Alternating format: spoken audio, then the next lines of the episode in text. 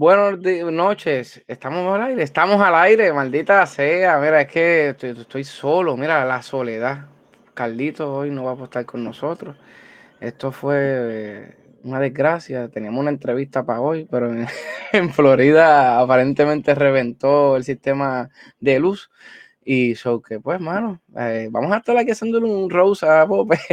no, mi gente, mi gente, buenas noches, buenas noches. Estamos aquí, mira, llegamos jueves haciendo nerds. Mira, tenemos entrevistas. Hoy me guillo de Cobo Santa Rosa, no, Cobo Santa Rosa, no entrevista, de Normando Valentín. y vamos a meterle hoy, mira, el, el, el host de, de, los hosts, el señor Carlos Joel Poventú Sánchez. Carlitos, saludos. Ya lo que sorpresa, wow, estamos aquí. Ah, ¿viste? Ah, ¿viste? estamos aquí. Wow. qué, qué, qué, qué, qué orgullo. Dímelo, Carlito, ¿qué está pasando, mano? Mira, este, oye, hoy te vamos a entrevistar, hoy la gente va a saber de ti por fin. Mira, yo voy a hacer la salvedad de que aquí no se practique nada. Yo no sé lo que me van a preguntar. Yo no sé lo que me van a preguntar. Esto es injusto porque yo cuando tengo gente que voy a entrevistar aquí, yo les doy las preguntas de antemano para que tengan una idea. Y esta vez voy en nu. Si tú no haces las cosas con mucho libreto, después te, te me recuestas y no te puedo preguntar bien. No, no, no. Es que lo, lo, mira, lo que pasa es que cuando tú sigues un libreto, tú vas a hacer las mismas contestaciones, las mismas respuestas. Te, te, no, no, no, queda igual de fluido, no, no igual de emocionante. Este, pero mira, se te olvidó algo. Estamos en el episodio 24. Ah, Acuérdate, 10, no, tienes que decir el número. El... Chicos, tengo que acostumbrarme a eso. O sea, tenemos que acostumbrarnos al Discord y yo, y yo a, a decirle el, el día. Gracias a Dios, gracias a Dios que le iba a postear el, el, el martes después del, del podcast el martes. No apareció. Pero, era, pero nada, Corillo, desde ahora, este, yo nunca he entrevistado a nadie, solamente vamos a envasar unas preguntas que hagan por ahí. Luis, ¿qué está pasando? Dímelo, mira, hasta Pedro también está por ahí. Mira, todos los que tengan preguntas, zúmbelos en el chat, zumbamos las preguntas por ahí para arriba. Yo tengo 7, 8 a 10 preguntas que ya están ahí en metidas. Que, Oye, lo, triste es que, claro. lo, triste es que, lo triste es que no sé ninguna. Pero nada, empezamos, Pope. Aquí no te voy a preguntar dónde diablo tú vives, dónde, dónde naciste. A mí me interesa cuarto año para arriba, porque aquí todo el mundo piensa que uno vamos a hacer biografías desde que uno naciste. No, no, un carajo. Usted busca en Wikipedia y ahí lo que diga. Voy a hacer el perfil, el profile. Primero que nada, ¿qué diablo tú pensabas en cuarto año estudiar? Mira, cuando, ya, esa pregunta es bien buena, mano, porque cuando, cualquiera pensaría que yo en cuarto año iba directo a ser computadoras o programador. Voy a contar una historia. Yo en la high montaba computadoras, underground y las vendía. Desde la high, tú sabes, para pa, pa cuadrar, pa cuadrar caja. Pero yo no quería trabajar, por alguna razón extraña, yo no quería trabajar con nada de computadores. Yo no quiero trabajar en esto, este es mi hobby. yo no quiero trabajar en mi hobby. Oye, un, hobby que, un hobby que para ese tiempo costaba mucho chavo. Sí, sí, pero yo, yo como, pues, adiós, así se costaba el vicio, había que costear el vicio haciendo computadora. El vicio de los juegos. Zelda. Este... No, mano, entonces yo no sabía de verdad que yo iba a estudiar. De hecho, yo entré, yo entré, ok, yo estudié en Río Piedra, Universidad de Puerto Rico, Río Piedra. Callito. Ah, viste. Viste, viste. Este, yo estudié, pero entonces, mano, yo entré. Ok, yo tengo que hacer una salvedad. Yo no soy el mejor estudiante del mundo. Yo estudié. No, no, no te me descarriles. ¿Qué es, tú querías es estudiar importante. en cuarto año? Es que es importante, porque esto es importante. Cuando yo entré a la universidad, yo dije, coño, a mí me gusta gerencia operacional o finanzas en administración de empresas. Yo no tiré para ciencias naturales, ese cómputo, ni abogado, nada de eso. Pero entonces no tenía el, el IGS. Yo, tenía un, yo saco un college bien alto, saco un college altísimo de más de 3.000 puntos, pero mi promedio en la high era de como 3 puntos nada más. Señores, pero quiero, quiero, quiero, quiero, decirles que en la high, nosotros estudiamos, nosotros nos conocemos un montón de años, empezando por ahí. En la high, yo decía, contra, yo jodo de, de verdad. Y este condenado jode igual que yo. ¿Y por qué diablos este condenado no se colgó y yo estoy colgado? para que tú veas, cortar clase y portarse mal no tiene que ver. Ajá, tres puntos. es un montón para lo que jodimos, pero ajá, tres puntos. Pues, era, para literalmente 3.00, pero tener un buen, sacó un buen College Board. College Board, para los que no saben, es como el SAT en Estados Unidos. Vale. ¿Verdad? Muchos. No, no, son, son como 3.600, 3.600, 3.800. Ellos te hacen un balance. La, La, la UP te hace como un balance. Whatever, la cosa es que no tenía licencia para entrar ni a gerencia de la finanza y terminé entrando por secretaria. la, la UP tenía, la UP en el de empresa tenía un, un, grado como que de oficinista, que he sido secretarial, y yo entré por secretaria. Yo decía a todo el mundo, yo estoy en secretaria. Yo, yo voy a ser secretaria. Tú podías coger la, flauta dulce y era mejor. Probablemente. La, la, cosa es que yo no sabía que yo iba a estudiar. Yo no quería, yo no quería trabajar en programación. Yo sabía que yo no quería trabajar en computadora cuando empecé en la universidad. Quería gerencia o finanzas. Mira, Luis me estaba vacilando. Ok, ok, o sea que tu, tu, meta en cuarto año era ser un, un, gerente, un supervisor de un banco, mezclar finanzas con gerencia. Yo iba por esa línea, a mí me gustaba siempre lo de las finanzas, a mí siempre me ha gustado lo de las acciones, ese tipo de cosas. ¿Por qué no cogiste, ¿Y por qué no cogiste eh, banca que estaban en la GEN? ¿Cómo es que se llama? No, la, la, Ah, los de contabilidad en la. contabilidad y toda esa chavienda. Que hay, hay, hay, dos que salieron tele que estudiaron para el año que yo estoy. Y están tele de Banco Popular y todo. ¿Por qué nunca te dio esa, esa chavienda? ¿Nunca yo, era, yo, yo, era, raro, no, no me gustaba. No Coño, me gustaba. mano, y esa es la chavienda. Y, y bueno, los números, mano. So que tenemos a Pope secretario. Secretario. Wow, secretaria. Secretario. Secretario. Y ese, y ese primer año de, de, de, la UPR, tú todavía te veías, me imagino no siendo secretario, pero siendo todavía un gerente de un banco. Sí, no era ni gerente de banco, yo, yo quería tirar este o finanzas o gerencia operacional, pero no sabía okay. cuál de los dos me iba a gustar más. Entonces yo empecé a coger clases, yo cogía clases ilegales, porque para los que no saben, la UP usa, la gente le dice PUTI, pero PUTI es la manera de conectarte. La UP usa un sistema bien viejo de Telnet, que es el Terratrain, que la gente se conoce con Terratrain, PUTI, whatever, y ese sistema tenía un montón de, ya lo voy a tener medio aquí, tenía un montón de, de errores técnicos, y, y, yo podía matricularme en clases que no eran de mi concentración, este, antes. Y yo le cogía clases a la gente de concentración, What? le cogía las clases de antes. Y así cogí eh, una clase.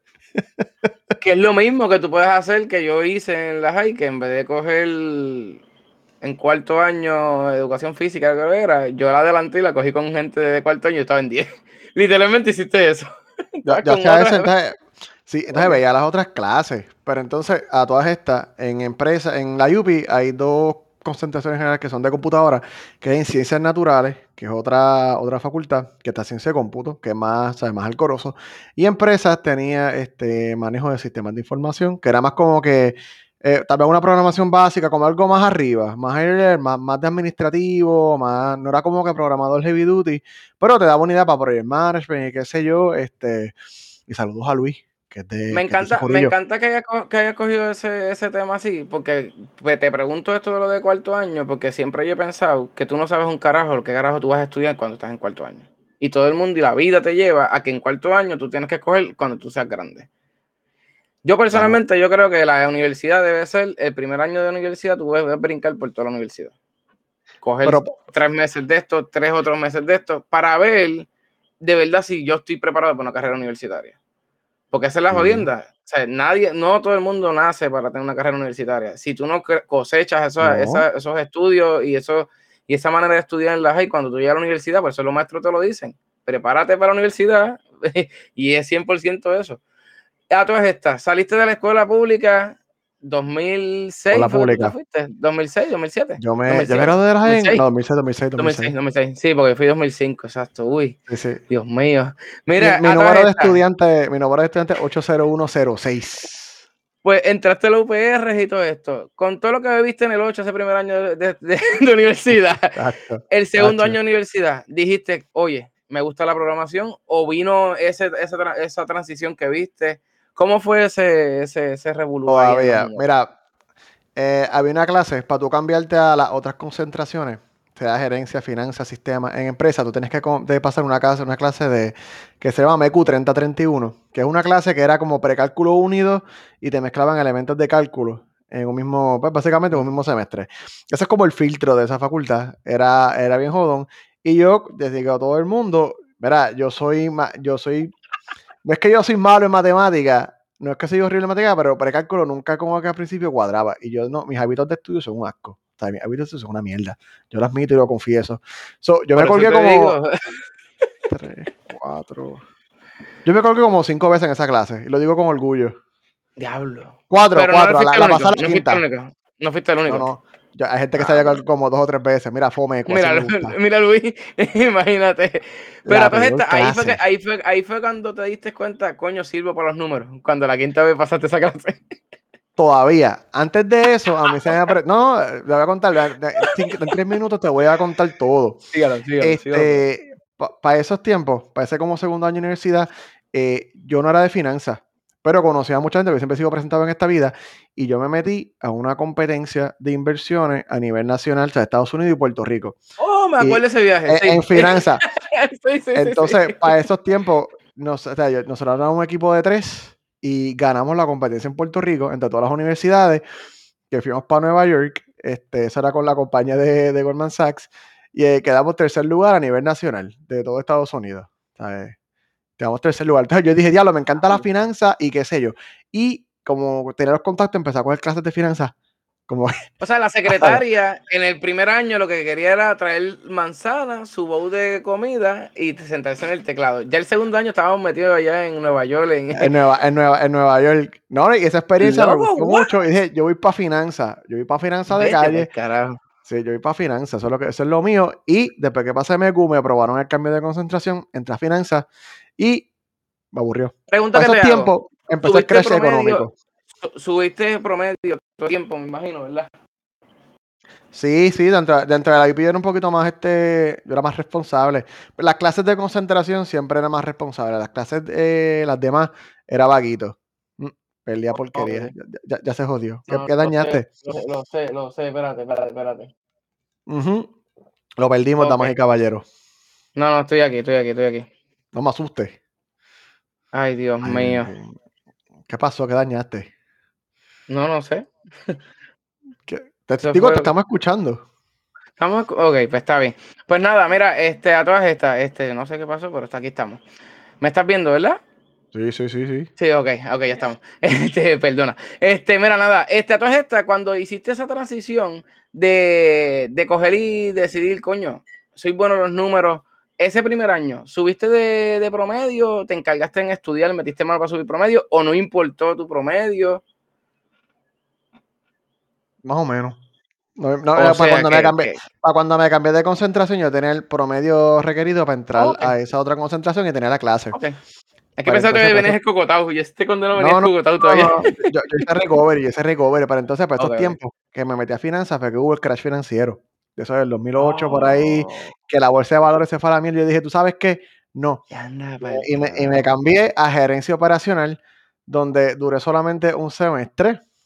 Este, Yo no sabía ese detalle, Pope. Yo sabía que tú estudiabas, pero, o sea. Y sí, entonces, para esa- para esa- cuando me cambié a gerencia operacional, yo era, más, era, más- era joven y el mundo era mi, mi- era todo vacilón. Vamos a vacilar, vamos para la calle universidad, vamos para Claro. Eh, todos los lugares interesantes de, de San Juan. Mira, este, yo doy fe a eso. Oye, el que tiene nuestra edad sabe que lo que es Mayagüez y Río Piedra, eso es el centro ultra de jangueo. Y yo siempre me decía, estos condenados, ¿cómo pueden estudiar aquí y ser profesionales? Y con toda Río Piedra aquí. Yo estuviera bebiendo todos los días. y ya, bueno, Mira, y yo, lo, y, yo, y yo lo digo y lo puedo decir públicamente porque a mí no me importa. Yo tuve un semestre que yo solamente, yo tuve un semestre que yo solamente tuve nueve créditos. Yo cogía 12 créditos, que era el mínimo para ser estudiante full time, y me daba de baja de la clase. De una de ellas que no me gustaba. Y seguía full time como quiera. Yo trabajaba también en la universidad. So, yo trabajaba en la misma universidad y me iba a janguear allí mismo. So, fueron unos tiempos interesantes. Pero para esos tiempos Mira. más o menos. Y a todas estas, tú todavía ya estabas en Mecu, Mecu es que se llama la casa. No, ¿verdad? no, estaba, ya había pasado el segundo ya- año. Yo estaba ya en gerencia, era como el tercer año más o Ah, menos. El tercer año. Yo me tardé. Ah, ok. Diablo, cabrón, vete para el carajo. Para que tú veas. Y, y lo hiciste en cinco años. No, lo, estuve ahí más o menos como tres años, entre ese vaciloncito de finanzas y gerencia y qué sé yo. Pero para esos tiempos más o menos, Jonathan Agosto, que yo lo tuve aquí, eh, eh, Ah, fue, verdad, verdad. fue- fue la primera entrevista. Él me dijo, cabrón, cámbiate para sistema y deja de joder. Y yo suspiré y pues dije, pues está bien, porque siempre me gustan los sistemas. Cogí la primera clase, que no debía, pero como que era me matriculé. Este, cogí la primera clase de concentración y me cambié a sistema. Frena ahí. Gracias. Pope, ¿y cómo demonios? Si tú hiciste tu primera computadora, ¿a qué edad? Yo monté mi primera computadora hecha con mis manitos y todo eso, tal vez como a los 12 o 13 años. ¿Y por qué diablo tú no estudiaste fucking programación desde un primer momento? Si ya tú sabías. Ah, que porque no. No, no. Y si, y si te das más para atrás, yo tuve mi primer libro de programación en el 2000. Este, 99-2000, Wow, un libro de. Visual O sea, Basic 6. Yo tenía como 11 años, dio 11 años. Como 11, sí, porque las Torres de 2001 yo estaba en noveno grado. Exacto. Sí, Loco. sí. Pero a todas estas manos, esto, por eso hice esto así, porque pues, yo conozco este desgraciado y pues, habían cosas que ya yo sabía por dónde me iba a ir. Y por eso estoy tirando ahora para atrás para tu niñez. 12 años. ¿Cómo diablo tú conseguías información? Pues mira, a mí mi abuelo me regaló mi primera computadora y yo te puedo decir hasta el modelo, era una, una Dell Dimension CL566CX. Tenía un procesador Celeron de 566 MHz y 64 MB de memoria y un disco duro 8 GB. Papi, papi tenía una computadora, pero la otra, que hablamos, que sabría así, que era hace tiempo también. Pues, mi, mi abuelo me regaló, esa fue mi primera computadora, esa me la regaló. Dialog, Coquinet, PRTC.net, esas cosas. Horrible con ese internet espectacular de, de Dialog, pero este, yo tengo que explicar todo desde detalle. Para ese tiempo estaba la fiebre de pues, Dragon Ball Z, esa pendeja y qué sé yo, y páginas de anime. Los Ah. jueguitos del PG, ¿te acuerdas que uno bajaba japoneses en la computadora? Maldita sea. En, en Canton Mall, tú te, cuando te ibas al Canton Mall, estaba la tienda del medio que tenía los juegos emulados allí japoneses, y eso, eso me llamó mucho la atención. Y yo desde chamaco empecé a estudiar a hacer páginas de internet. Y yo tuve, yo tuve un par de páginas de ese de anime cuando tenía como 12 o 13 años. Y yo me, yo cortaba, o sea, yo me enfermaba. Perdón, mami, si me estás escuchando, perdón. Yo me enfermaba para no ir para la escuela y yo lo que me quedaba era todo el día en casa aprendiendo a hacer páginas y ese tipo de cosas. Y manejando la página y qué sé yo, los foros. Para, esto, esto, esto yo ni te conocí, esto no fue intermedia. Esto fue. No, esto, esto fue antes. esto- Estabas allá esto en, fue- en las altas y en las bajas, en Las Vegas. sí, Ya, ok, ok, ok. O sea, estamos hablando, tú todavía, como quien dice, no, no, cuarto año eso estaba mega lejos. O sea, estamos hablando 2000. Sí, sí, eso era más o menos 2000, 2001, 2002, 2003. Entonces, yo siempre fui bien presentado y yo me, me puse a meter en foros desde chamaquito. Y yo tenía ICQ, AOL, este, MSN y todas esas cosas. Y empecé a hablar con gente de Estados Unidos que tenía páginas de internet. Y yo empecé a hacer contactos entre mucha gente, americano, de Canadá y qué sé yo. Y yo, me- yo desde chamaquito, dos o tres años, yo me iba con esa gente para hacer páginas de internet. Nos afiliamos, tener un host. O sea, yo, yo tenía un papelón cuando era chamaquito. So, ya O cuando sea, yo que, llegué- que yo te conocí y ya tú eres un hacker y te puedes meter preso y yo jangueando contigo. Pa- Para esos tiempos era, las cosas eran mucho más fáciles, las páginas eran en PHP o Perl o qué sé yo. Entonces, eso te iba a preguntar, Pope. ¿Cómo, cómo diantre? Porque está bien, tienes la computadora. Lógicamente, hoy en día tú tienes YouTube, tú pones un video y ya. Lógicamente en libros. Te pasabas leyendo de, de, de, de todo eso, me imagino. yo leía, porque yo en las clases de la escuela, yo era bastante bueno escuchando y aprendiendo y yo nunca estudiaba. Eso de estar en llegar a casa a estudiar, como hace todo el mundo, yo nunca hice eso en mi vida, yo te lo juro. Yo nunca me senté a casa a estudiar por un examen. Yo en la clase escuchaba, escribía, whatever, y cuando yo llegaba a casa, era para hacer lo mío, lo que me interesaba hacer, eh, aprender a hacer esto. Yo le preguntaba a la gente, ¿sabes? Porque yo, yo conocía gente mayor que yo que llevaban años haciendo esto. No, Mira, que ¿cómo tú haces esto? Ya, ven aquí, bájate este código. Pero CDI, yo te puedo decir aplicaciones, mira, bueno. Newspro, este, carajo. BB Bulletin, PHP Nuke, un montón de esas cosas. Cuando no eran nada, yo bregaba con eso. O sea, que ahí fue tu primera vez que, como quien dice, tú programaste ahí en 2000. Cha- De, de chamaquito, de chamaquito, y me pasaba craqueando programas y ese tipo de cosas cuando era más... Eso te iba a preguntar, eso te iba a preguntar. ¿Cómo tú, bueno, a lo mejor también, en mi caso lo que pasa que había una sola computadora y una sola línea de teléfono. ¿Cómo hacías, loco? Por la noche buscabas la línea, metías, o tú tenías una línea directa en tu cuarto. y En casa, podías- en casa yo dejaba a todo el mundo sin teléfono. Ajá, porque es que eso me imagino. Esa es la- Nadie llamaba para esa casa. No, esas eran buenas peleas, gente, pero cuando... si son, si son adultas mm, o no tan adultas y más chamaquitos, antes si tú tenías la computadora conectada con un cable de teléfono, pues no podías recibir llamadas. Y los celulares no existían. No existían, no existían. o sea que literalmente cero teléfono. No había teléfono hasta que mami y papi me peleaban. Y yo estuve literalmente, me acuerdo porque lo me acuerdo porque fue importante en mi vida. Yo estuve un mes bajando una distribución de Linux que en aquel momento se llamaba Mandrake Linux. Ahora se llama Mandriva, antes se llamaba Mandrake Linux. Y eso era muy pesado. Yo estuve un mes bajándolo en un diciembre de 2003, creo que fue. Estuve un mes bajando y cuando entré para entonces aprender a usar Linux, yo entré Linux en mi computadora, borré Windows y por varios años usaba más que Linux. Para aprender a usar esto Linux. hablando, y esto, y esto otro es esta. ¿Tus payas sabían que tú estás programando, haciendo toda esta mierda? ¿O esto era tu Sí, parte? sí, sí, sí. No, no, lo Sí, pero- sabían, lo sabían. Para empezar ese push, para yo empezar a ganar chavo, o sea, tú- yo necesito un background y como que, mira, este, yo necesito esto, yo necesito todo. Sí, porque antes, esa es la chavienda, que ahí es que yo voy a llevarte. ¿Qué usabas para comprar piezas? Porque antes tú, eso Amazon, eso tú, ah, mira, aquí está, aquí no está. O sea, ¿qué hacías? En Puerto Rico había un par de tiendas que traían, antes no estaba en Best Buy ni CompuServe cuando llegó a. Puerto Rico fue, mu- o sea, fue mucho después. Este, había un par de tiendas en San Juan y yo conocía, probablemente muchos aquí han conocido la el foro de Pulso Rock. Este, Oh, Pulso sí, Rock. y- claro, pues para claro. esos tiempos en Pulso Rock había mucha gente que tenía este pieza o tiendas y yo me metía Oh, ahí, los ¿verdad? contactaba y ellos entonces como ya tienen la tienda whatever me conseguían las piezas para hacer las cosas an- antes de antes de, al carajo. Entonces, Pope, no tenía ni ahora- 15 años yo creo Eso te iba a eso, a eso iba. Ya cuando explotó todo esto, ¿sabes? Ya que ya tú te das cuenta que podías ganar chavo, literalmente, porque estabas ganando chavo, ¿sabes? Pa- ¿Cuándo fue que dijiste, coño, mano? Déjame, déjame irme a la universidad y tratar de estudiar finanzas. Cabrón, pues si estoy creando esto, nunca te dio con buscar si había algo. Haití, aunque fuera, loco. Déjame coger el programa o algo. Nunca te dio, Pues, loco. porque yo dije esto es mi hobby esto yo lo hago para yo No, entretenerme loco, qué sé estoy yo ganando chavo, Pope. Dios mío. Mira, esas son decisiones imbéciles que uno hace cuando es más chamaquito, que Wow. después tú miras, después de 10 años tú dices, "Mm", pero como quiera, no hubiera cambiado nada porque yo la pasé muy bien. Yo, no- yo no Sí, puedo no. quejar, yo la pasé bien.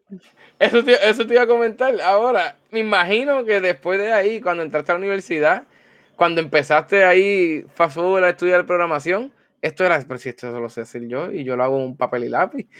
Mi, mi primera O clase se de te hizo programación. No, no, mi primera clase de programación fue con el profesor, Dios me lo bendiga donde quiera que esté. Luis se va a reír. Eh, Arnaldo Ramos, profesor Arnaldo Ramos, este, que era, era el profesor en ese tiempo que daba en, allá en sistema, la clase de programación introductoria era Visual Basic. Eh, nunca entendí por qué siguen dando Visual Basic, eso era en el 2010, pero son otros 20 chavos. Ya yo sabía Visual Basic, la lógica de todos los lenguajes de programación sigue siendo la misma, lo que cambia es la sintaxis y cosas así. So, yo cogí esa clase y literalmente eh, era un paseíto relativamente para mí.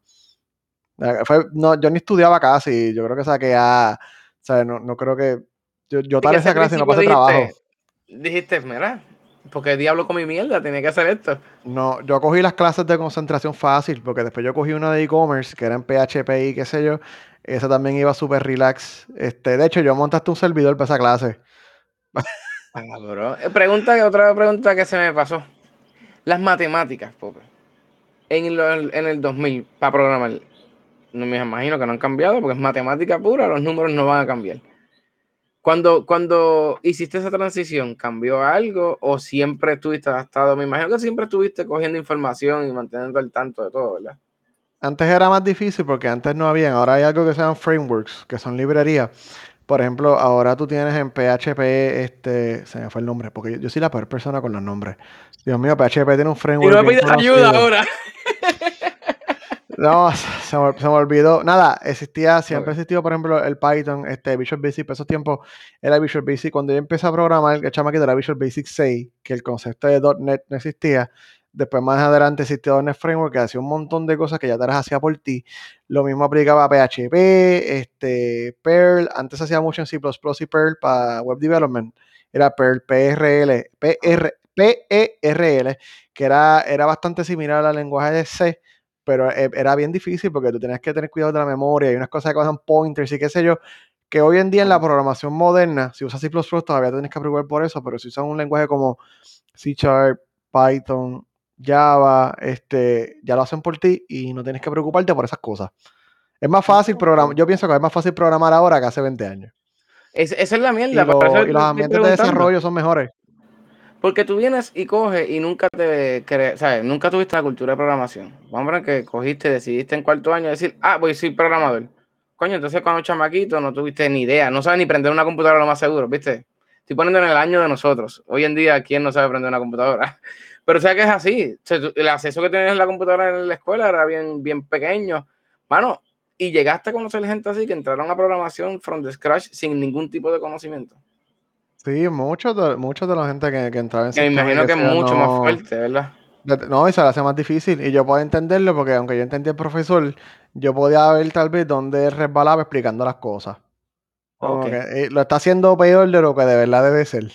Oh, vete Lo está, haciendo, lo está haciendo más difícil de lo que debería ser. Por ejemplo, en esa clase, Arnaldo, yo te amo, donde quiera que estés. No, ese profesor es la bestia. Pero, por ejemplo, en esa clase de Visual Basic, él nos enseñaba, por ejemplo, no se iba a entender que es una clase. En Visual Basic, en programación, que hoy son lenguajes orientados a objetos, las clases son esenciales. Y ese concepto nunca te lo explican. Se enfocaba más que en la parte funcional, básica. Y eso era como que, eh, tú sabes, como que yo sé que está, hay cosas que te, que te faltan por aprender o aplicar o, o enseñar. Es que siempre, es que siempre en todo, tú no vas a aprender todo en la universidad, en la calle, buscando tú acá, siendo autodidacta, es que uno aprende. Muchas veces eso es todo, en todo, en todo es así. Mira, yo siempre he dicho que la universidad tal vez te prepara para tener la base y el papel. Y tú, tener- tú, tú puedes tener una idea. Pero cuando son programadores junior que no tienen experiencia y tú ves el request del, del trabajo, la requisición, whatever, que te tienen tantos lenguajes y tantas cosas, pero yo es que yo nunca trabajé esto. Jonathan lo Y- dijo, mano. Jonathan lo dijo, que Jonathan no había, no había estudiado como quien dice programación, mano. ¿Sabes qué?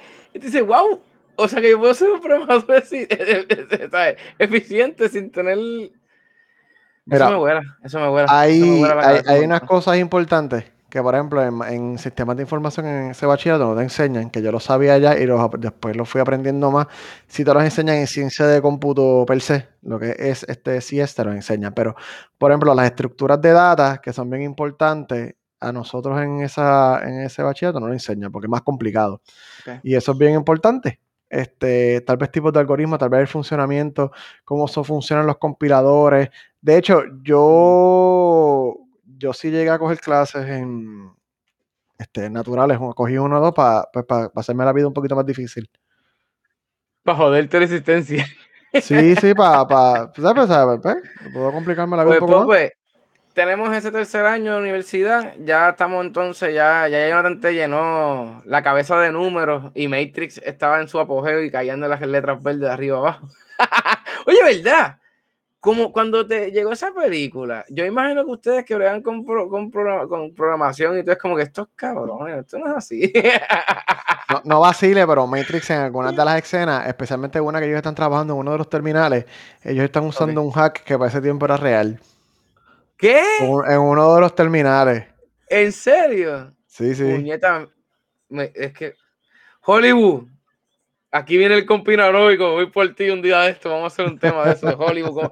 Ah, no, no, en verdad, fuera de vacilón, Hollywood está cabrón, en verdad. Pero nada, tercer año de, de universidad, ya de- te apuntaste por ahí para abajo, vamos para ciencias de cómputo, ¿verdad? Eso, estoy diciendo lo cierto, estoy en- así es que se llama el curso, ¿no? No, no, era manejo de, este, manejo de sistemas de información. Ese fue el- la concentración y ese es mi grado. Yo me quedé ahí. Que yo iba, yo iba a veces a picar el map. Gracias, Rafael. Este, que yo, que yo a veces iba fuera a picar, a aprender otras cosas, sí, pero yo me quedé en, en- allí. Y qué sé yo, bases de datos, auditoría de sistemas, manejo de proyectos. Tal vez en esa sí sufrí un poco más. La auditoría y manejo de proyectos, esa sí tal vez me, me, me, me, me un poco. Sí, sí, en esa sí un poquito más. Pero por lo demás, yo las clases de constancia na- me gustaban, le daba más Y atención. nadie, y nadie, y nadie te, te dijo en algún momento como, mira, tú puedes meter finanzas y programación. O sea, nunca tuviste tampoco ese, ese esa jodienda, ¿sabes? No, pero e- e- e- eventualmente la vida me hizo caer ahí. Ah, vete para el cara. Así que no, esa esa es la leyenda que. No, no, eso que, eso que te, te estaba. te- te- siempre pienso, pienso en eso, mano. Cuando y mira donde ahora mismo te, te fuiste, que a lo mejor sí te gusta algo, porque estás bregando con, con partes de finanzas y toda esa chavienda, porque ya mismo llegamos a ese tema. Pero ahora mismo, como cogiste también tu hobby de chamaquito, yo pienso que siempre lo tenías, loco. Lo que hacía falta era un empujón. Y, y, y era eso, el empujón fue Jonathan. Pues entonces, ese tercer año, ¿cómo, cómo te fueron los estudios? ¿Tú mataste en la liga? ¿No mataste en la liga? ¿Qué programa fue el primero que te, te jodió? ¿O nunca tuviste un traspié en ese tercer año? No, nunca tuve un programa que joder. Yo es que yo le daba más atención a las clases de concentración. Las clases de concentración yo sacaba Okay. A y creo que tuve uno o dos B. El resto de las clases yo me las paseaba usualmente. Yo decía, si saco B o C, estoy bien. I don't care. Mira, y, y en cinco, en cinco años tú hiciste, ¿verdad? El bachillerato. El bachillerato, no, yo me tardé, yo me tardé seis. Pues acuérdate que los primeros dos y medio, casi tres, yo estuve Ah, bueno, verdad. eh, eh, sí, Sí, cachangueo, descubriendo y qué sé yo. Y después de eso, cuando yo dije, ya yo como que yo tengo que meterle un poco de chambón a esto, ahí fue que dije, déjame terminar, déjame terminar la Mira, para y ese, quinto, y, ese, y ese quinto y sexto año, ¿te pusiste alguna meta de coger algún internado para prepararte ya? Porque eso- esa es la chavenda. Tú trabajaste en la, en la UPI, ¿verdad? En la, en la- parte de, de Haití, ¿fue, verdad? Yo en la UPI, lo que pasa es que la UPI tenía este, lo que se llama el DTA era, creo que es como que, la, que eran los que eran todo el IT de la universidad, pero yo trabajaba en la Biblioteca de Ciencias Naturales, en Río Piedra, entonces ahí sí había un área de técnica de IT, entonces ahí me dieron, eso fue tal vez 2011, 2010 por ahí más o menos, entonces ahí sí me dejaron, por ejemplo, pues, montar servidores en Linux, había una aplicación que los estudiantes podían bajar y este, descargar unos documentos que eso lo configuró este, un panita Pedro y después yo, yo le heredé este, el manejo de las computadoras, esas cosas de tech eh, support sencilla de esa área naturales, porque naturales son unos coge son aparte, los quiero. Este, Sí, pero eso es que la, la computadora de registraduría, usted no la tocan. Este, No, no. So, a- ahí yo cogí como que experiencia en eso de IT Tech per se, pero era, era más técnico y tal vez manejo de servidores. No era tanto y ese fue tu, tu primer trabajo, tu primer trabajo legal, con un cheque, nómina, sí, sí, sí, sí, ese fue, sí. Esto fue quinto año de universidad. No, yo empecé a trabajar ahí en el, como en el tercer año de universidad, pero yo al principio empe- empecé como más cosas de biblioteca, porque era una biblioteca, a como del libro, presté el libro y qué sé yo. Fue como dos o tres años después que me moví para esa área de tech. Y, y hubo un peo algún masivo, un peo masivo así que, que te acuerdes, o, no, nunca fue como que, diablo, no, llamen a los otros. No, me voy". no, no, no. sie- sie- siempre había, qué sé yo, siempre había un único estudiante que se ponía a buscar este, cosas extrañas en las computadoras. y Era bien gracioso porque nosotros podíamos monitorear la computadora desde acá. Era, ¿qué tú estás viendo? ¿Qué tú estás haciendo, caballero? De- déjalo, ¿Qué tú estás déjalo, para ver qué diablo va a ver.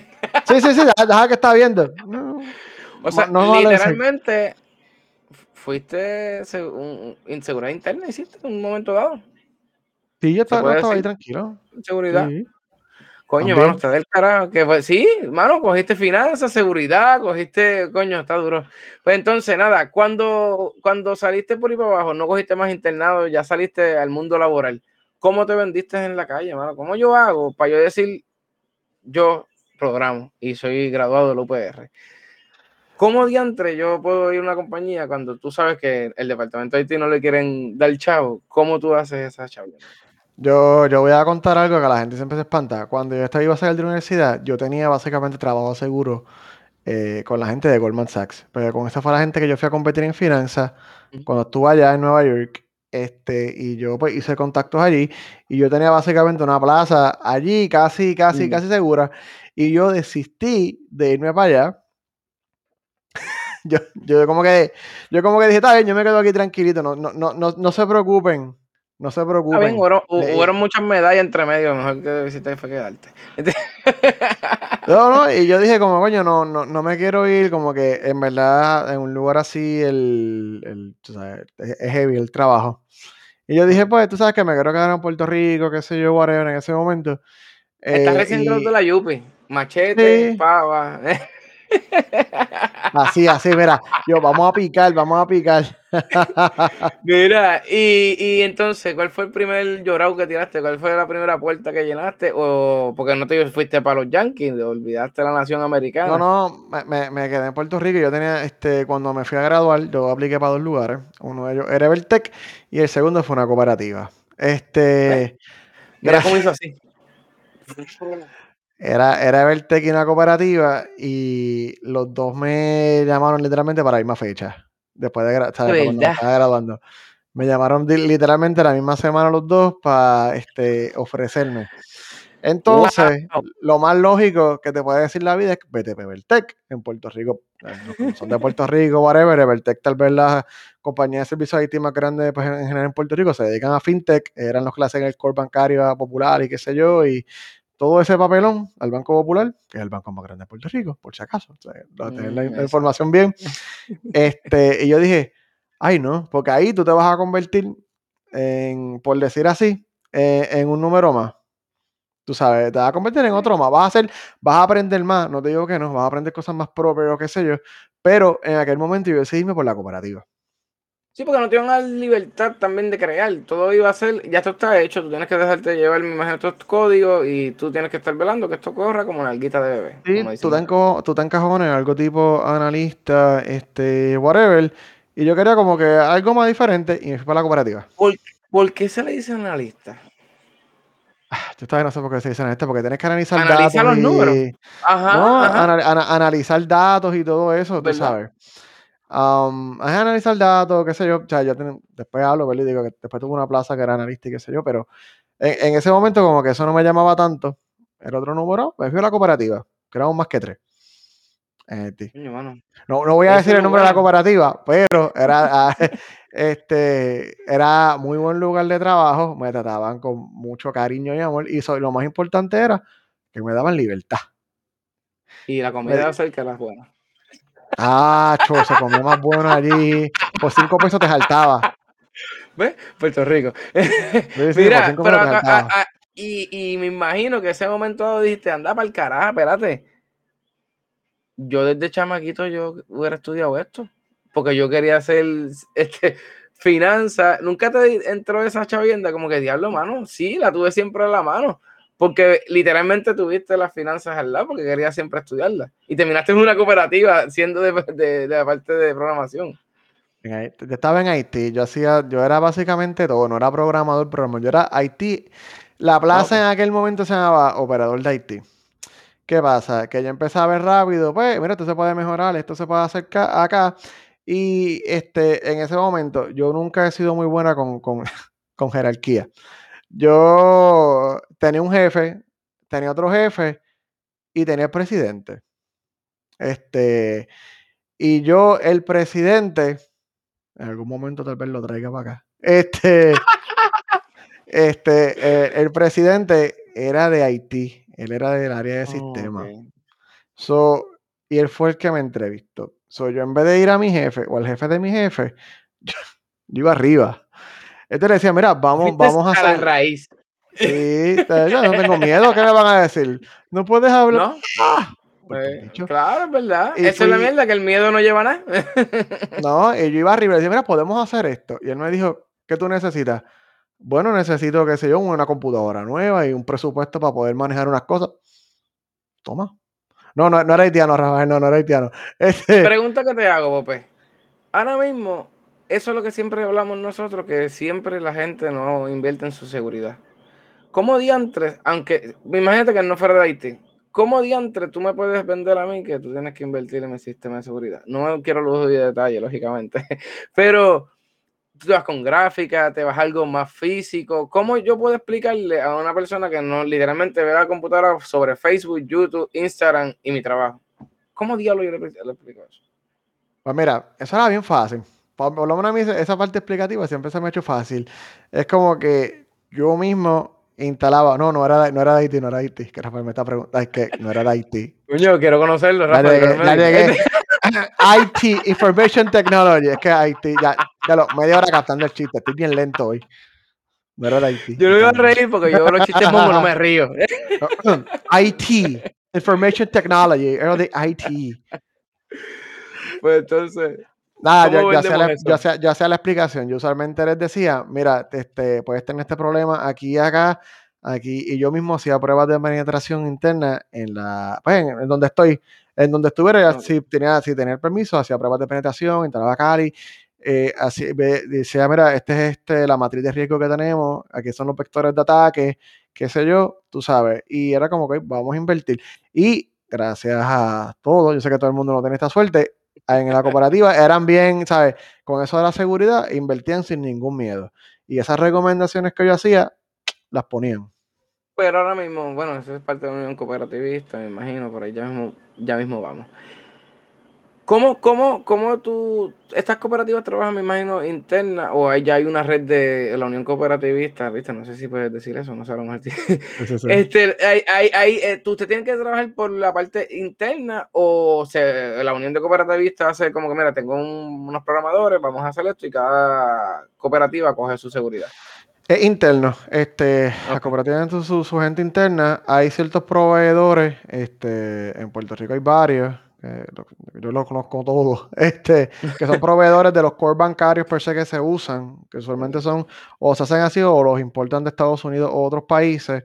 Este, y eso tal vez sí se une. Ahora, si hay ciertos sistemas clave, especialmente en puntos de conexión entre las instituciones, que sí van por un van por algo central para comunicarse entre ellos.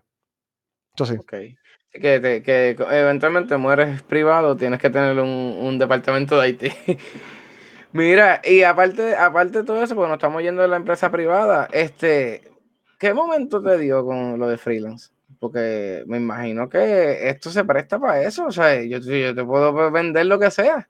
Y, y, aparte de cómo se te dio, porque pues, si quieres abundar, puedes abundar, ¿cuán difícil antes, ahora, o si lo hubieras hecho primero te hubieras ido freelance y después te hubieras ido por una cooperativa, o lo hubieras hecho como lo hiciste, que te fuiste primero sobre una institución y después te fuiste. Yo pienso que era mejor irme por una institución para coger la experiencia, porque si tú empiezas freelance from scratch vas a cometer un montón de errores que alguien con experiencia.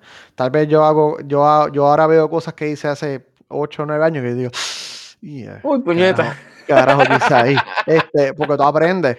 Entonces, cuando tú estás on your own por tu cuenta 100%, se te hace más difícil porque no tienes más gente contigo trabajando. No hay nadie que te corrija y te diga, mira, esto o whatever. E, exacto.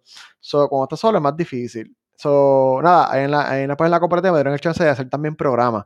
Y empecé a hacer programas bastante innovadores ahí en, en esa institución que me dieron bastante exposure en, en, general en cooperativas y qué sé yo qué más. Y más o menos para, esos años más o menos yo me fui, no me fui freelance porque yo seguía trabajando en una cooperativa, pero yo me fui freelance con Jonathan. Este, nosotros fundamos una compañía. Eh, lo, triste fue que la fundamos justo frente a, a la Avenida Universidad de Río Piedra. Ustedes lo hicieron por el Denis. Fue por el Denis nada más. bueno, literalmente las oficinas estaban frente a la universidad, eso era horrible, pero nada, los dos trabajamos, salíamos de la noche, íbamos a trabajar a la oficina o whatever para encontrarnos y ver, estábamos ahí hasta las 11 las 12 inventando. Y habían clientes. Ya ustedes hablaron de eso. En esto nosotros, que nos vamos a volver a otra. Yo creo que ya a hablar de eso, yo creo que sí. Pero te voy a hacer la misma pregunta. ¿Cómo, ¿Cómo tú haces bonding? Tú eres programador, yo sé que pues tú, y yo creo que hablamos de eso una vez, que hay cosas que con el AI lo hablamos también, que pues tú vas a ir a la par, el otro te va a dar un, mira, esto se ve mejor aquí, no, o sea, ya hay una base. ¿Cómo tú haces entonces de coger y estar en la cooperativa a tener voz y voto ya freelance como tal? Ya Jonathan tenía experiencia haciendo freelance o ya ustedes venían programando juntos. ¿Cómo ustedes hicieron ese engranaje para poder? Porque yo imagino que no debe ser fácil porque esto es algo creativo que no estás viendo. Eso que tenemos que estar conectados por las mentes, literalmente. sí, bueno, yo lo veo así. La programación es eso, ¿no? No, más o, más o menos. Yo con Jonathan había programado en la universidad. Pasa que Jonathan trabajaba en otra industria, él ya había conseguido algo, ya yo tenía algo por mi cuenta por acá, mm. y lo que hicimos cuando nos juntamos, pues, empezamos, pues unimos ese pool de clientes y empezamos a trabajarlo. A veces yo trabajaba una aplicación, él trabajaba otra, por ejemplo. Y eventualmente llegaron, llegó el momento que empezamos a trabajar en la, en la misma aplicación, este, a vender y qué sé yo. Y ah, en, ese en estuvimos un tiempito chévere, como un añito, se pasó bien.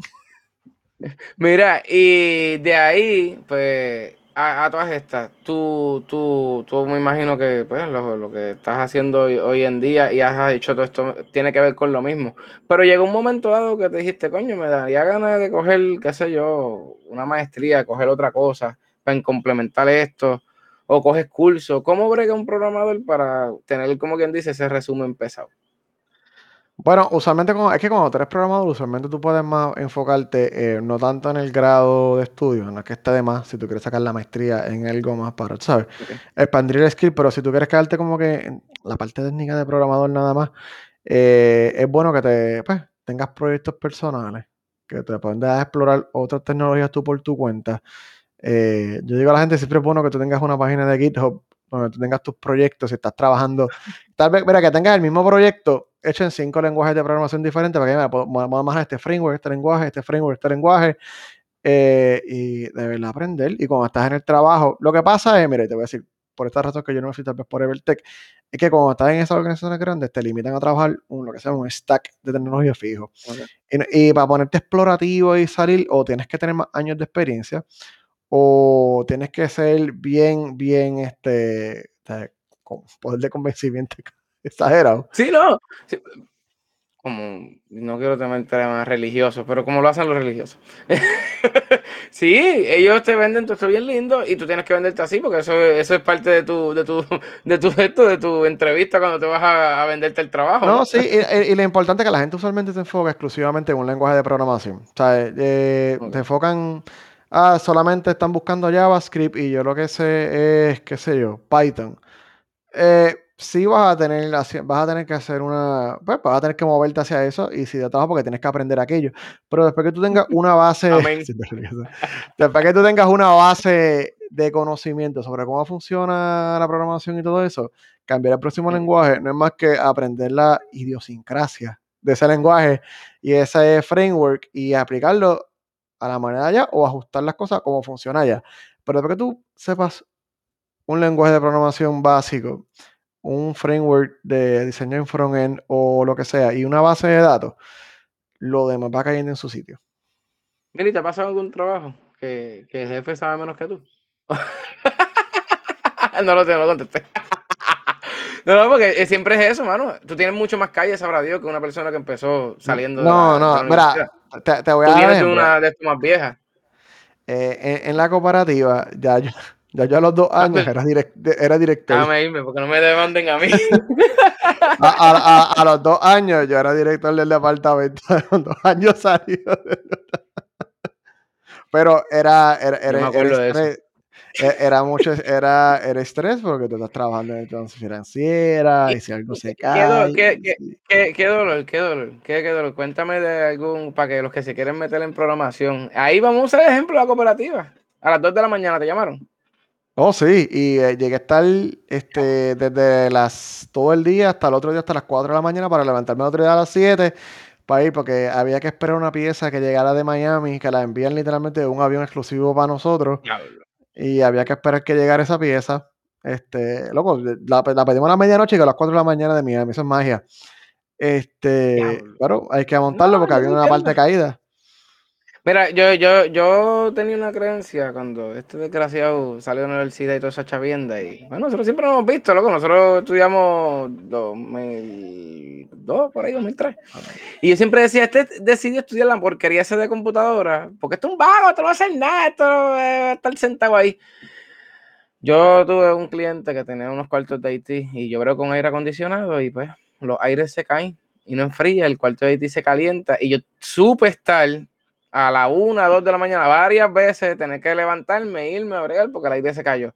Y el desgraciado jefe de Haití me decía, no, es que yo estoy en Yabucoa, en mi casa de campo, y tuve que venir para acá. Yo, anda por el carajo. Oye, mano, yo entré una vez y yo vi a esa gente cómo se arrancaban las cabezas. Por- y eso era una parte médica, estaban, no estaban bregando con cooperativas y jodiendas. Que imagínate también, pa, hay más cosas también, porque usted lo rige en la FDIC, eso también Ujú. tiene que, me imagino, todo eso tiene que estar de la mano, ¿verdad? Hay, como, hay un montón de regulaciones que son, son diferentes. Aparentemente a Y mí me usted lo encanta regulan- trabajar en lugares con regulaciones. Y usted, le, usted lo, regi- lo rige el FDIC también, ¿verdad?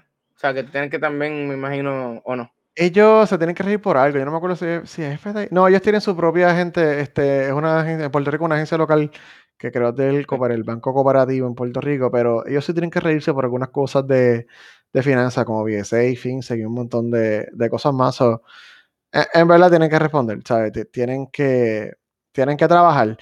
Pero nada, tú sabes, ahí yo cogí una tremenda experiencia y siempre estoy agradecido de eso y todo eso. Pero después de eso dije, coño, ya, ya cogí este, estos añitos acá por mi cuenta, dije, déjame moverme algo más, este, no, dije, déjame cogerme algo más formal y qué sé yo, y para eso, fue, eso fue como para finales del 2015, por ahí sí más o menos. Ahí fue que, ahí fue que hubo, hubo playa, sol y arena. Sí, me, me, me, fui, me, fui, del área metro, me fui del área metro para pa, pa Guadilla. Saludos, bello, Rafael. Bello, bello, bello, bello. Y Ricardo, bello, Ricardo está por ahí, pero. No, no, este... qué pena no, que no los conocí. Bastantes veces que me iba para allá a quedar en casa de Pope, maldita sea. Guadilla es bello, mano. Pero, y, y, a todas estas, ¿estabas bregando lo, exactamente seguridad? ¿Estabas bregando con, con finanzas? ¿Qué cambió tu trabajo entonces? ¿O exactamente estaba en lo mismo? No, cuando me fui para trabajar allá, no, eso era una compañía que se, daba, se dedicaba a consultoría. Entonces yo le daba servicios a un plan médico en Arizona desde Puerto Rico. O sea, era eh, automatización, cosas así. Me cambié para salud porque pues siempre aparente me gusta estar trabajando con cosas sensitivas, pues. Pero está, está nítido, mano. Es algo que también la programación también te demuestra que no importa lo que tú esto, tú puedes bregar en cualquier rama. No tienes que dedicarte nada más a lo que uno piensa, que es como que, ah, voy a programar nada más. No, pero es, es, es, no, esa es la parte cabrona, porque yo aprendí, eh, cuando trabajé en la cooperativa, aprendí de cómo se regía todo el proceso de transacciones, de seguridad y qué sé yo. Y eso me lo llevo conmigo, eso yo me quedé con esa experiencia. Y muchas de esas cosas tú las puedes aplicar a otra, otros lugares cuando trabajé para esta compañía en eh, pues de, que daba servicio a esta gente en Arizona, pues obviamente tienes que aprender de IPA, de regulaciones de planes médicos. Seguimos fe federalmente, Fe dice, ustedes están bien jodidos los programadores. Dímelo ahora. Chacho, no, mano. Mira, y este, atrás está, ¿cambió el, el régimen de, de nervios? ¿O pasaste por ahí como, como un loco cuando fuiste para, la, para, para el plan médico? Era Rafael tirando el nombre al medio ahí, en el chat. Yo, eh, yo, yo vi, eh, eh, yo vi eh. tirar el nombre al medio y él lo tira ahí sin miedo. Ya que está público. cabeza? Ya, ya, que está público. Aerna, Aerna. Ya que está ahí. El plan médico era Aerna. Mira, ¿y pasaste el dolor de cabeza o no te fue tan mal así? ¿O la cooperativa se, te fue peor? ¿Cómo fue la experiencia en cambiar eh? No, no, e, era diferente porque era un poquito más formal, era más estructurado y qué sé yo, y el trabajo era como que más, era un poquito más intenso. Ups, e, e, era un poquito más intenso. Mira, era vacilón, el equipo de trabajo estaba cabrón. Los quiero a todos, si me están escuchando. Este, pero el trabajo, no, después de un rato, era bien intenso, mano, porque ellos están en horario de Arizona, que es mediodía. Aquí en Puerto Rico eran las 8 o 9. So, a veces ellos pretendían que tú te quedaras hasta las 7, 8, 9, básicamente, para estar a match con hora de ellos. Para hacer cualquier deployment por la noche. No, no, no, eh, eh, eh, era un poquito más intenso. Y obviamente estás trabajando en unos programas, unos más viejos, unos más nuevos. O sea, lamentablemente tuve que ensuciarme las manos con unos programas viejísimos. o sea, literalmente aquí no tuviste no, no, te abrieron, como quien dice, el, el, modo creativo. Ahí fue, mira, esto, esto y esto y esto y esto. No, pues ahí básicamente te encajonan en lo que necesitan. Y mucha gente que trabaja en programación le pasa eso. Cuando terminan trabajando para estas compañías de consultoría, que son tremendas, no te digo que son malas experiencias, son buenas experiencias. Sí, pero este... tu, tu, tu, background se llena, que eso fue lo que hiciste. E, sí, este sí, fue ¿no? versión Arizona. Básicamente, pero tú aprendes otras cosas, aprendes a trabajar con otra gente, aprendes todo tipo de negocios. Entonces te aprendes algo bien importante que te aprendes a trabajar con programas legacy, que son programas un poco más viejos, pero tienes que manejarlos de alguna manera sin que exploten. Eso es una muy buena experiencia siempre, porque cuando tú haces desarrollar nuevo, siempre es exciting. Cuando tienes que trabajar en un programa viejo, darle mantenimiento a un programa viejo, es una mierda, porque tú no sabes cómo funciona el programa por dentro. Tienes que estar ahí, tienes que pasar dos o tres días nada más viendo el código. Ay, ¿qué diablo hace este botón? A ver qué puñeta pasa aquí. Sí, porque a veces o no hay suficiente documentación o, o pasa algo, que eso, eso pasa mucho. Ustedes se creen que las compañías gigantes son organizadas. Es una diablo. puta mentira. Este, este cabrón. Eh, eh, mi esposa trabaja para un por, médico por ahí. asqueroso asqueroso, loco. Y si, y si decimos IT, ah, estamos bien, Rafa. si decimos departamento de IT, peor, loco. Todo es una burocracia, hay que llenar un papel de acá, hay que de esto, de esto, para que, nada, mira, es que no prendió bien. Mano, ¿por qué las empresas hacen eso? Hay, eso le llaman red tape, eso le llaman red tape. Las compañías, mientras más grandes, yo pienso que las compañías, mientras más grandes, más lentas son. Son mucha, mucha burocracia, muchas este, regulaciones, muchas cosas. Pero yo no digo que eso sea mal, hay que aprender esas cosas de, de lo que aprenden. Y en aquel momento cuando estuve trabajando para esta gente, pues yo aprendí este, cosas buenas, porque aprendí, y hay otras cosas que yo decía, esta mierda pero no me gusta. Y por ahí decidimos. ¡Ah! Pero ahí tienes una experiencia, tienes dos experiencias, una en la economía y una en la salud. Y lo más importante, aprendiste un montón de cosas. Me imagino que, porque donde tú vas, tú tienes que aprender, porque si no aprendiste, mejor renuncia a ese trabajo y vete. Porque yo creo que nadie se la sabe toda, aprendiste. ¿Qué te sirvió? De O todo sea, eso que ya aprendí. esos dos trabajos, esos dos trabajos, en eh, te quedaste en lo mismo, dijiste vamos a seguir cambiando o fusionaste todos esos, dos conocimientos que tuviste. No, yo, yo Seguías dije, vamos a trabajando por tu cuenta. Seguías trabajando por tu cuenta. O sea que seguimos, seguimos, y actualmente. Y en tu trabajo como tal, ¿cómo engranaste entonces esos dos, esos dos conocimientos? ¿O te quedaste tú- igual? No, no, porque tú traes muchas de esas cosas de, sobre todo de seguridad, compliance, esos skills, porque si tú eres programador siempre vas a tener que bregar con un programa de gente de legacy que tienes que aprender a usar. Este, ahora pues, usualmente yo hago aplicaciones nuevas ahora mismo, la, la mayor parte, pero siempre hay que bregar con aplicaciones más, más viejas o vaquear a alguien, porque ya después de un par de años de experiencia, pues sabes, la, la, los más juniors esperan que tú tal vez sepas más o sepas manejar Mm. todo. Es que vienen los famosos grados, los juniors, level 2, senior, bla, bla, bla, sí, bla, tú sabes. Y ya, pues ya usualmente cuando, y ya me ha pasado, cuando entran más nuevos, este, que son juniors, pues usualmente esperan que tú tengas las contestaciones para todo. Y déjame decirte que eso no es muy cierto. Ah, Google las tiene. Yo le, se le contesto a los juniors. Google, búscalo. Mira, y, y, a, y a todas estas, mano, este, te llevaste, porque pues, lo que saben, Pop está fuera de Puerto Rico.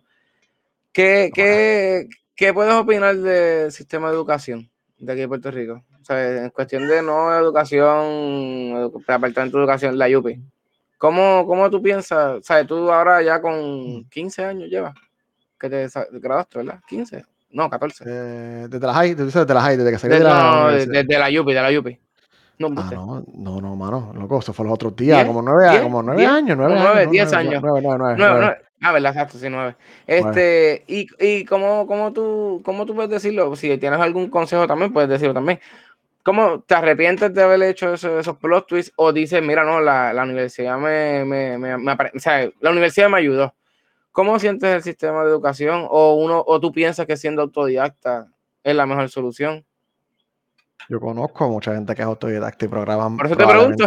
sí, programan mejor que, que, que yo, y no es que yo sea un programador Ok, nivel ni nada. Hay gente que es autodidacta, que son por buscan o aprendieron por su cuenta, que saben mucho más. ¿Sabes? Yo pienso que es, es depende del programa. Y yo, no, yo no quiero. Déjame, déjame cómo yo cojo mis palabras, espérate. Tira al, mie- al medio cualquier programa mierda. Hay, hay universidades privadas en Estados Unidos y Puerto Rico que no tienen buenos currículos de sistema, son pésimos y no preparan bien a los estudiantes. So, cuando llegan al mundo laboral están más perdidos que el carajo porque no, no saben mucho. Yo, yo creo que se pueden coger con pinza las universidades privadas o públicas que de verdad hacen lo que, lo que tienen que, enseñar y hacer. Y yo creo que le falla mucho y la gente llega poco preparada a su primera experiencia laboral. Este, pero a la misma vez muchas compañías todavía te siguen pidiendo el grado de universidad. Yo no creo que sea mala experiencia ir a la universidad. O sea, yo creo que es bueno, pero no se ajusta a lo que tú dijiste, no se ajusta a la realidad de, de todo el mundo. Que está pasando. Este, de- no todo el mundo aprende igual. Ah, estamos en un mundo que va bien acelerado. La tecnología es imposible enseñarla en cuatro años. Tú puedes enseñar ciertos fundamentos. Tú puedes enseñar los estructuras de data, eso es universal. Algoritmos básicos, este, que, que hay cientos o miles de algoritmos básicos, este, un binary search y cosas así, el famoso árbol inverso, whatever, nodo. O sea, eso es bueno aprenderlo, pero tampoco es un requisito, tú sabes. Es bueno saberlo y eventualmente vas a tener que aprenderlo porque la vida te va a, Te va a sí llevar o sí ahí. te va a llevar ahí, sí o sí te va a llevar ahí, pero las universidades son muy lentas y no te preparan realmente al mundo laboral. So, en mejor, la mejor mezcla es tal vez que tú vayas y cojas un grado universitario en un lugar este, bueno y aprendes por tu cuenta. Mira, Rafael, es que yo lo mismo que yo. la universidad es para aprender, aprender por tu cuenta. porque te enseñan, tú vas a tener el grado, pero no te, con lo que te enseñaron no te puedes quedar porque no vas a conseguir nada. Tienes que aprender tú por tu cuenta. ¿Sabes? Tú sabes, En, en Haití estás bien jodido, tienes que hacer todo por tu cuenta. a, a- a mí me jode un poco porque ahora mismo, pues, usando el ejemplo de Japón, Japón tiene, yo estudié el lenguaje un montón de años y toda esa chavienda, pero a mí personalmente siempre me ha dicho que yo a los 18 años, yo no se supone que tú me digas, ¿qué vas a hacer cuando vas a ser grande? Yo siempre he dicho que esto tú tienes que llevarlo hasta los 25 años. Tú cuando ya tú pasas los 20 años, ya tú creo que tú tienes un norte donde te vas a ir. Yo siempre he dicho que, bueno, que la universidad deberían enseñar finanzas. Bueno, las finanzas deben ser existir desde intermedia. Vamos a empezar. Porque desde que tú estás intermedia, ya te dieron Crédito. 5 pesos. Mano, sí. Y eso No, es lo eh, que más eh, me el, sistema de educa el sistema de educación en general, Estados Unidos, Puerto Rico, es un asco. ¿no? O sea, eh, tú tienes un cubo y no, y no es Sí. tirándole a los maestros, perdón, maestros, no es tirándole Es a verdad, ustedes. pero es verdad. Es, es per se el, el currículo. O sea, ellos intentan meter un círculo en un cubo a tu cojón. Y no todo el mundo aprende igual. ¿Sabes? Yo pienso, yo nunca, como dije ahorita, yo la escuela, yo la hacía porque tenía que hacerla. Y pues aspiraba a la B. Y no, a mí nunca me Pues si no, importó la A. A mí nunca me importó la A. A mí nunca me importó la A porque yo decía, desde chamaquito, yo, esto es estúpido porque ya yo aprendía desde chamaquito a programar y hacer cosas más emocionantes y qué sé yo. Y yo, esto es estúpido. Tú sabes, ¿no? Yo no- peleé para esto, para la C. Porque lo- desde que yo estaba, fuera de vacilo, hermano, te pregunto, yo que desde que estaba chamaquito, yo siempre estaba puesto con un curso técnico. Yo nunca me puse en mi mente ir a la universidad. Entonces, ese es lo malo que aquí de, la- de las escuelas y de las, todas las escuelas. Tienes que prepararte para la universidad. Mano, hay gente que se gana mucho más chavo sin tener que ir a la universidad. Claro. Que, que ahora mismo, de consejo que le daría, Pope, a una persona que ya lleva una hora, seguimos aquí. Esto literalmente yo no lo hice en una entrevista, yo, yo me senté a hablar con mi pana, porque, porque ¿qué voy a hacer? Faltaba sí. No voy a enseñarle, porque ya se me acabó el whisky, pero pues ahí había whisky. pero pre- pregunta, ¿sabes? ¿qué consejo tú le darías a esta persona que dice, yo quiero programar, yo, o yo sé programar, pero no quiero ir para la escuela? Nunca yo sé que han hecho esta pregunta, pero es que sí, es verdad, mano. Eh, ustedes son bien autodidactas en lo que hacen. Mi profesión es bien autodidacta. ¿sabes? Porque mi profe- profesión es bien física. ¿Quién no sabe soldar, romper cemento? Eso no se lo enseñan en la escuela. Eso tú lo rompes y ya. ¿Qué, ¿Cómo empezarías? Dale un consejo a esa gente. ¿Cómo yo puedo empezar si yo tengo 12 años y tengo una computadora con una tarjeta de video 3080? ¿Qué yo puedo hacer? Hoy en día, mano, por ejemplo, un- esto es estúpido. Un para, los, para los más jóvenes, un juego como Minecraft es un éxito porque tú puedes conectar las piedras y tú puedes hacer este, cosas lógicas dentro de Minecraft. No estoy ni jodiendo. O sea, tú puedes hacer Mira, cosas lógicas. este, te, iba a decir- te voy contigo con eso. Y eh, Pedro, sí, tuvimos comercio y mercadeo. Este, sí, loco. Minecraft. Nosotros jugando jugamos Minecraft, tú lo decías a cada rato. Sí, tú estás programando. Te, enseña. Ahora hay juego Garage Building. Nintendo tiene un juego de Garage Building. Este, este Spark, creo. O sea, los más chamaquitos te van a empezar a por lo menos aprender la lógica binaria de si esto, esto, lo esto, si esto ocurre, si esto se cumple, hazme esto, que es una variable, que es ese tipo de cosas, porque inconscientemente nosotros lo hacemos hoy en día en las aplicaciones que, que usamos. Y si lo que dice Rafael es que han emulado un Game Boy en Minecraft es cierto. Porque tú puedes, emu- Yo vi tú un puedes emular eléctrico. Tú puedes emular un circuito lógico dentro de Minecraft, porque el juego tiene lógica. O sea, tú puedes usar Minecraft para enseñarle a los más chamacos a programar. Y así salen mucho. ¿sabes? Así salen mucho. Este, y yo lo que le digo a la gente, mira, Scratch, ese es el nombre que estaba buscando, Scratch, gracias. Anda es perfecto para niños. porque-. Te enseña el concepto básico de, de programación en lógica pegando puntos. ¿sabes? Tú no escribes, pero tú tienes el punto, si esto, esto, y tú lo acomodas aquí, y tienes un loop, y vas corriendo cosas, y tú creas una aplicación gráficamente. Una aplicación sencilla, pero tú inconscientemente aprendiste a programar. Cuando tú, vas a, cuando tú vas a llevar esa programación, es simplemente convertir esos bloques que tú pegaste en, pro- en código. Y hoy en día, que yo la odio, hay aplicaciones de desarrollo rápido de aplicaciones que tienen el mismo concepto, con bloques, pegando bloque A, bloque B, bloque C. Unreal Engine 4 y 5 usan algo que se llama Blueprint. ¿Tú te crees que para hacer un juego en Unreal Ujú. Engine tú tienes que ser un experto en C++? No. Tú pues, gráficamente y tú puedes, con los blueprints puedes pegar cosas. Es una versión muchísimo más avanzada de, de Scratch. O sea, que que, hoy en día es más fácil. Tú cuando lo día- aprendiste, esto era. No había nada, era, era, era, era, o sea, era puño. Antes cuando tú hacías eso, era, era puño, pero no había los lenguajes de programación más compli- complicados, ¿sabes? Un lenguaje como Perl, que tiene base en C, es infernal, tú sabes, es, es bien Diablo. difícil. Y el PHP de antes no es el PHP de ahora. Ahora Facebook corre en PHP, Facebook corre en PHP porque Facebook, cuando este Mark Zuckerberg lo hizo para allá para el 2004, 2005, 2006, ese era el lenguaje más fácil de usar porque PHP corría en lo que fuera. Um, so, Facebook tiene parte en. PHP. Ahora, hoy en día ya lo mezclas porque tú tienes microservicios y tú sigues pegando, no importa el lenguaje de programación. Tú puedes tener interconexiones entre diferentes aplicaciones, no importa el lenguaje. Porque así es que se usa hoy en día. Es el stack tal vez que, que, que tú quieras.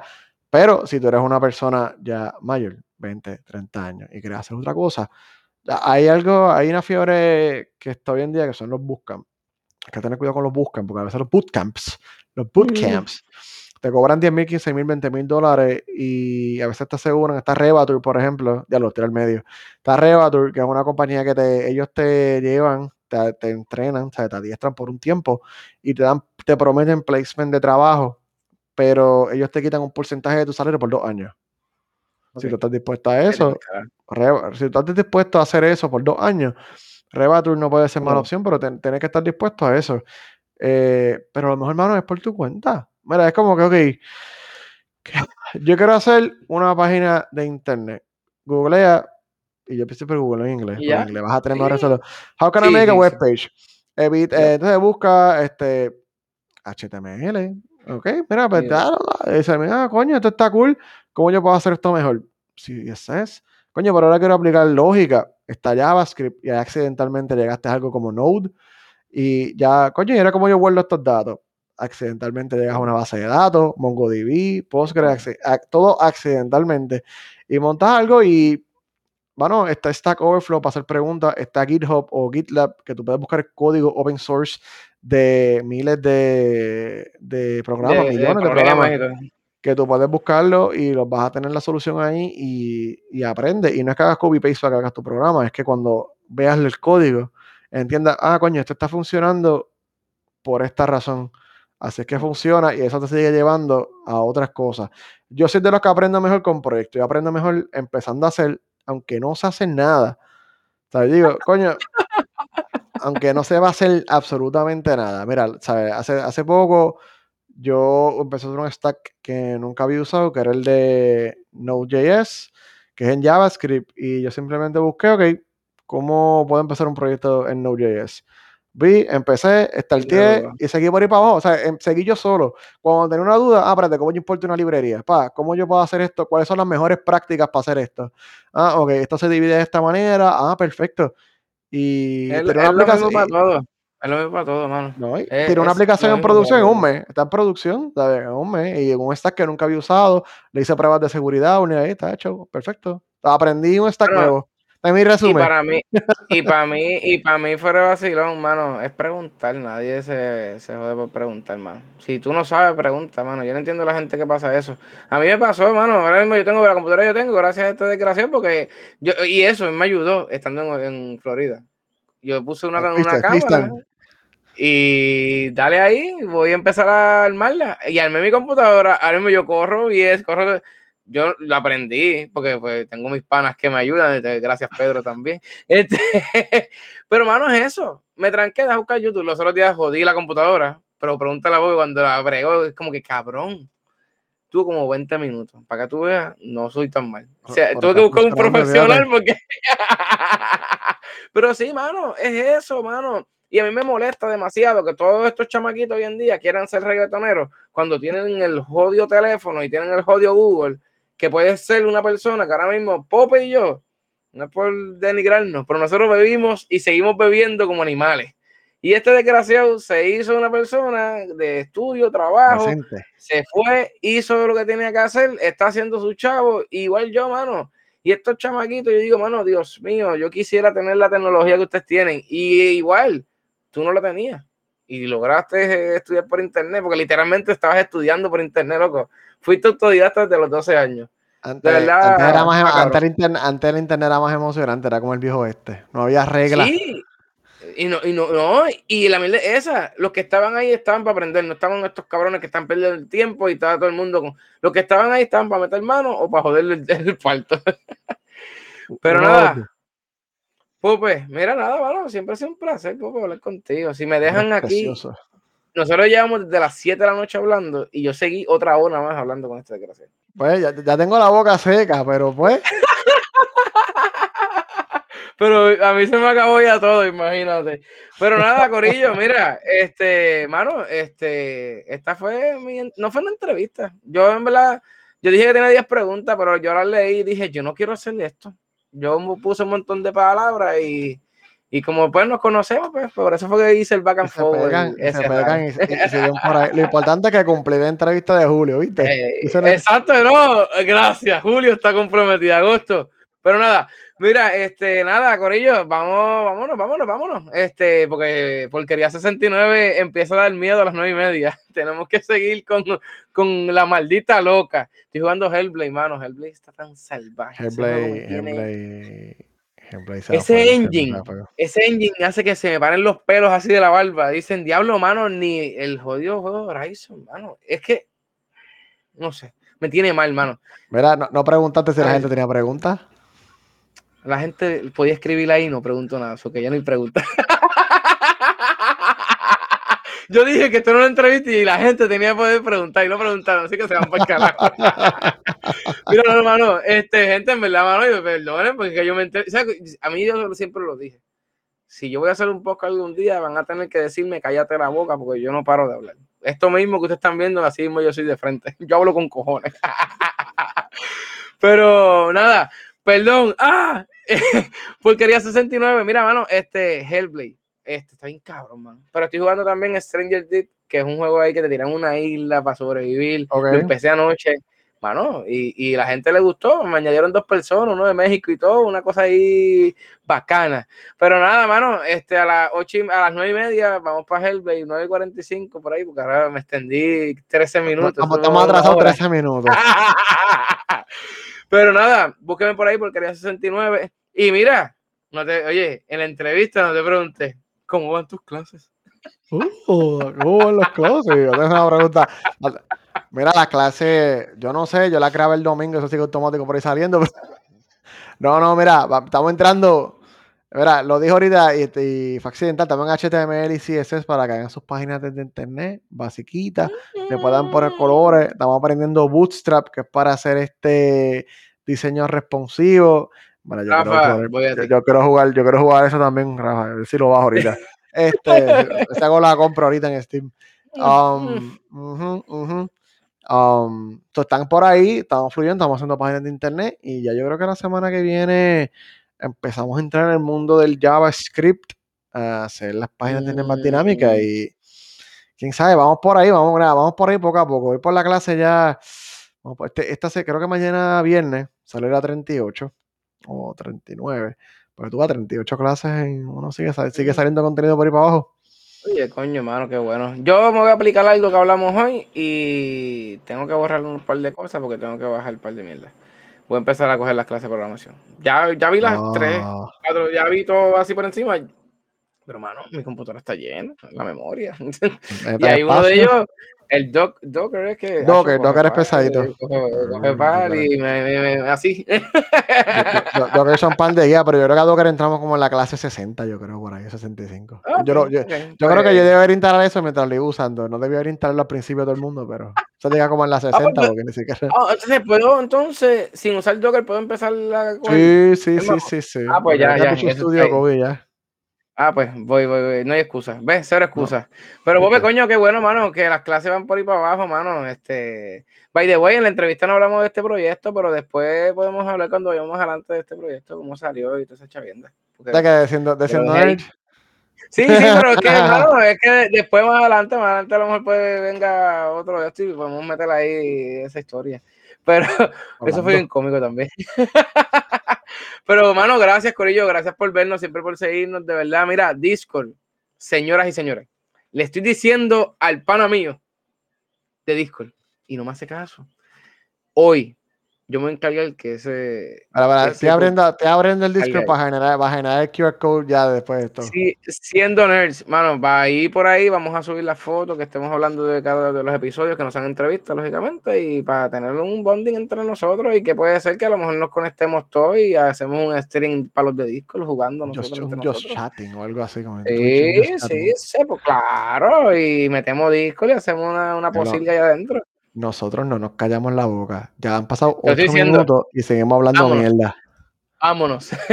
Gente, Corillo, gracias por vernos y besitos en los cutis, Pope. El martes venimos por ahí para abajo, ¿verdad? Claro, claro que el martes venimos con el 25, no sé cómo se llamará, porque eso yo le pongo el nombre literalmente ocho horas antes de que hacer el live. Pero. Fluimos. El 25 es el martes. 25. Pues, mano, pues nos vemos, Corillo. Gracias por ver esta, esta conversación. Esto no lo voy a decir la entrevista, porque esto fue No, verdad. una Esto fue una conversación. conversación. Pero nada, Corillo, gracias por vernos. Se me cuida. Pope. Love you, baby. Nos vemos. Recuerden, siendo nerds en todas las redes sociales. Nos vemos. Porquerías 9.